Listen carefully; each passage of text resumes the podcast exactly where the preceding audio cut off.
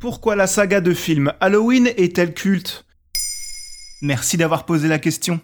À l'occasion de la sortie au cinéma le 20 octobre 2021 du film Halloween Kills, le nouvel épisode de la saga horrifique Halloween, nous nous sommes dit que c'était l'occasion idéale de vous en dire un peu plus sur ce monument du 7e art. Et ça raconte quoi? Alors déjà Halloween c'est 11 films et donc bientôt 12, alors forcément ça raconte pas mal de choses. Mais pour simplifier, c'est l'histoire d'un tueur en série, Michael Myers, orné d'un masque un peu flippant et qui fait pas mal de victimes juste parce qu'il est totalement fou. Mais parmi ses victimes préférées, il y a Laurie Strode, incarnée par Jamie Lee Curtis, et globalement toute la famille Strode, dont les différents membres seront présents dans les multiples épisodes de la saga. Et voilà, c'est tout. Un masque flippant, des motifs de violence pas trop expliqués envers une famille qui n'a rien demandé, et pourtant cela a suffi à faire de Michael Myers l'un des plus grands boogeyman de l'histoire du cinéma. Mais c'est quoi un boogeyman? Un boogeyman, c'est un type de méchant dans les films d'horreur. C'est un personnage maléfique. À l'origine, ce terme désigne les créatures que l'on invente pour faire peur aux enfants. Dans le cadre des films d'horreur, c'est le nom qu'on donne aux méchants, tueurs en série, à la violence gratuite, mais au charisme immense. Pour citer d'autres boogeyman au-delà de Michael Myers, on peut penser à Jack l'éventreur, Freddy, Chucky la poupée tueuse ou encore le tueur au masque blanc de Scream. Et pour faire un bon boogeyman, il n'est pas forcément nécessaire de travailler les raisons de sa méchanceté, mais il faut qu'il ait une identité visuelle forte. Dans le cas de Michael Myers, son masque représente une espèce de peau de cadavre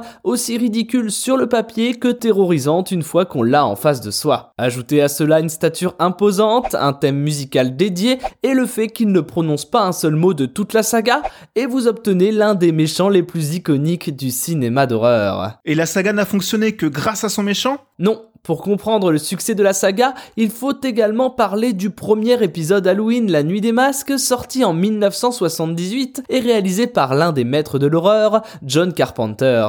De ce film, aujourd'hui considéré comme cultissime, on retient volontiers la scène d'ouverture, encore un acte fondateur du cinéma d'horreur. On y suit en plan séquence à travers les yeux du tueur la première scène de crime de Michael Myers pour enfin découvrir dans la plus grande des stupeurs le vrai visage de l'horreur. Après cet épisode, la saga, maintenant vieille de plus de 40 ans, connaîtra des hauts et des bas. Certains films suivant la trace de l'opus originel, quand d'autres chercheront à réinventer totalement le mythe. À tel point que tous ne sont pas considérés comme des suites et qu'il y a de vrais débats entre fans sur l'ordre à choisir pour découvrir les 11 épisodes. Le 12e, Halloween Kills, qui arrive dans nos salles en 2021, sera la suite de Halloween sorti en 2018 qui se revendiquait comme étant la suite directe de celui de 1978. Compliqué, hein?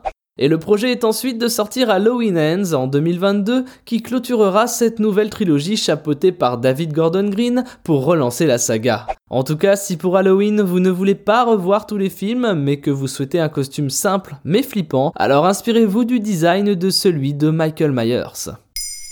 Maintenant, vous savez. Merci d'avoir posé la question.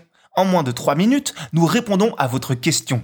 Que voulez-vous savoir? Posez vos questions en commentaire sur les plateformes audio et sur le compte Twitter de Maintenant, vous savez.